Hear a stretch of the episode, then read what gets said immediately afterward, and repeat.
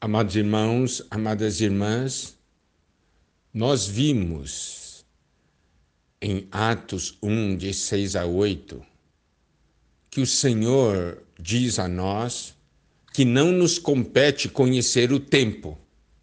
O que nós precisamos conhecer é a nossa missão e cumprir a nossa missão. E para isso, ele nos deu o Espírito. Ao recebermos o Espírito, nós somos capacitados a cumprir a missão que Deus nos deu. Seremos testemunhas do Senhor. Mas os detalhes dos tempos, do dia e da hora, não nos compete saber. A nós compete vigiar e orar. Isso é sabedoria de Deus, porque o Senhor conhece a nossa natureza.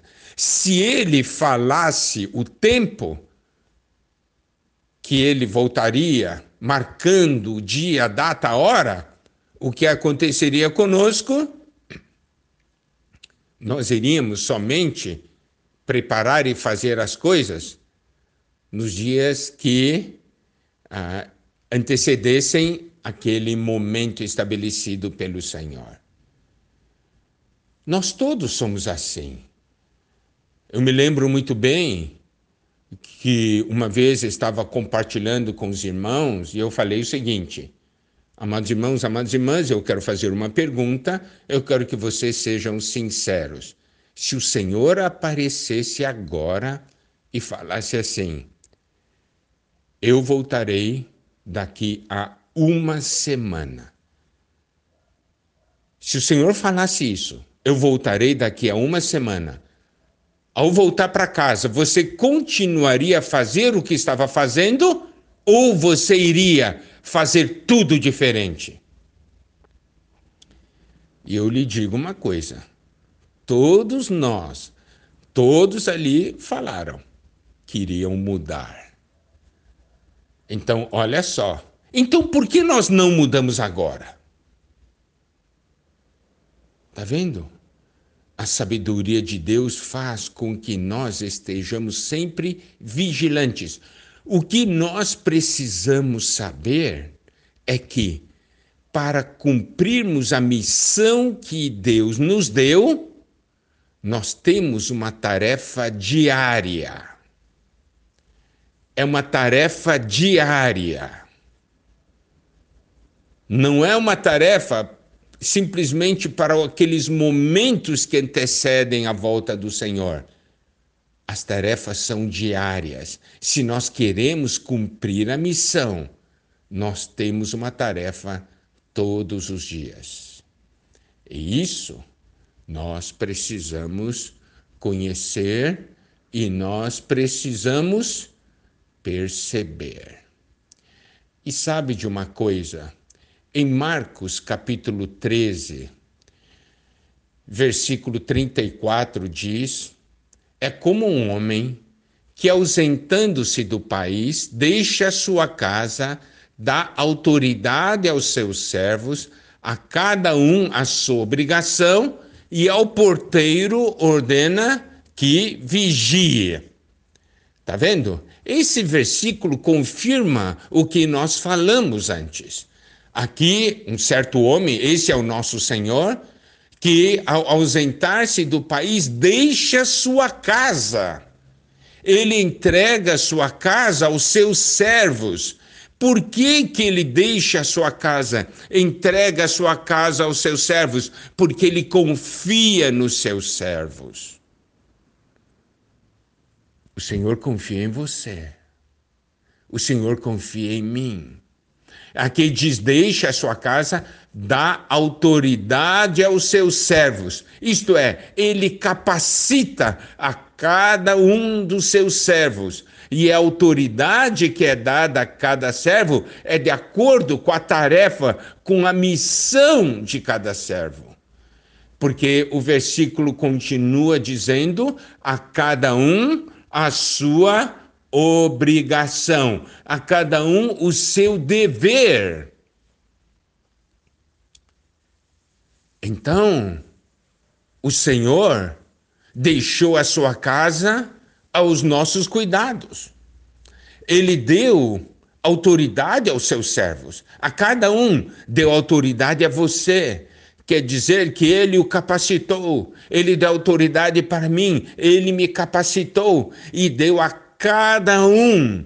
Preste atenção aqui diz cada um a sua obrigação, cada um o seu dever.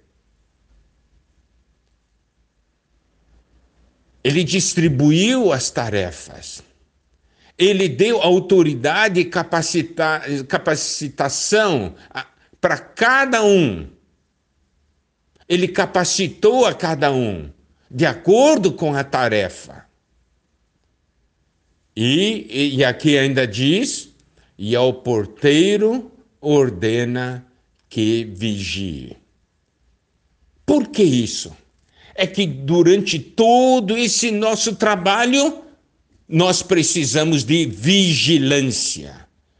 Nós precisamos compreender que o inimigo quer chegar, entrar, atrapalhar a nossa missão, o nosso serviço. Ele quer nos desanimar.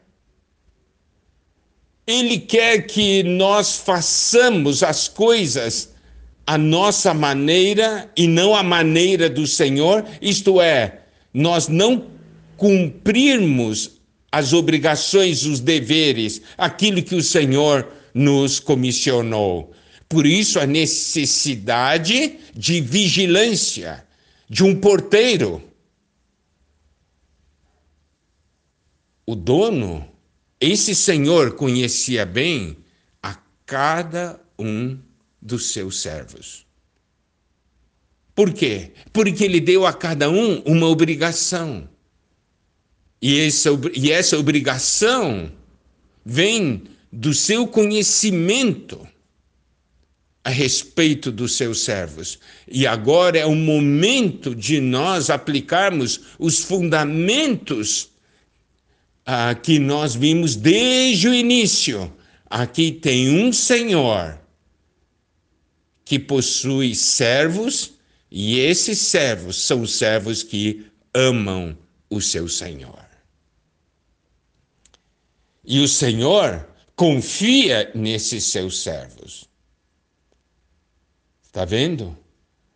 Nós, ao olharmos essa porção da palavra do Senhor sobre sua casa, sobre as obrigações, e se nós unirmos isso a tudo que nós vimos antes, nós não veremos um relacionamento frio, simplesmente algo de uma organização. Não. Nós veremos um relacionamento de vida. Vemos aqui servos que amam o seu Senhor, servos que foram capacitados pelo Senhor. Servos que querem cumprir com a sua obrigação. E servos que então querem vigiar. É claro que a Bíblia fala de servos maus, mas eu estou falando do nosso relacionamento com o Senhor, o meu Senhor e eu. Que tipo de servo eu sou? Eu sou membro do corpo de Cristo eu tenho muitos conservos, nós servimos juntos e nós temos cada um a nossa obrigação.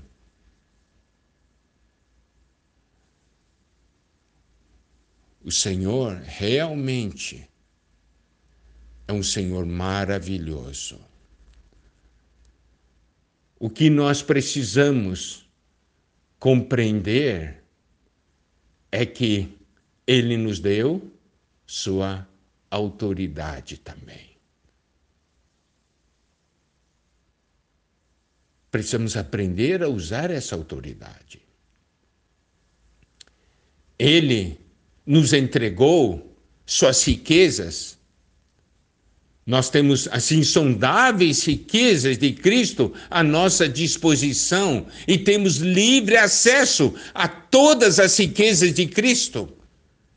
Por quê? Porque todas as riquezas de Cristo são para nós cumprirmos com a nossa missão.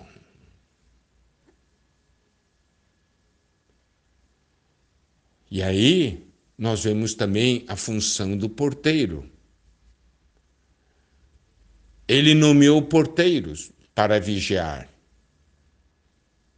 O que o porteiro deve fazer? É não deixar o inimigo entrar. Tem coisas que ele não pode deixar entrar. E também tem coisas que ele não pode deixar sair da casa. Nós precisamos cuidar. Essa é a função de um porteiro. Um porteiro tem que saber que para quem ele pode abrir a porta. Ele não pode abrir os portões para ladrões e assaltantes, mas pode abrir para os amigos do seu senhor, para os servos do seu senhor. Ele também não pode deixar alguém tirar os bens do seu senhor, tirar da casa. Então o porteiro tem uma função muito, muito importante. Então, podemos ver, ele dá autoridade, dá obrigação e diz para nós vigiarmos. Isso é o que o Senhor espera dos servos que o amam.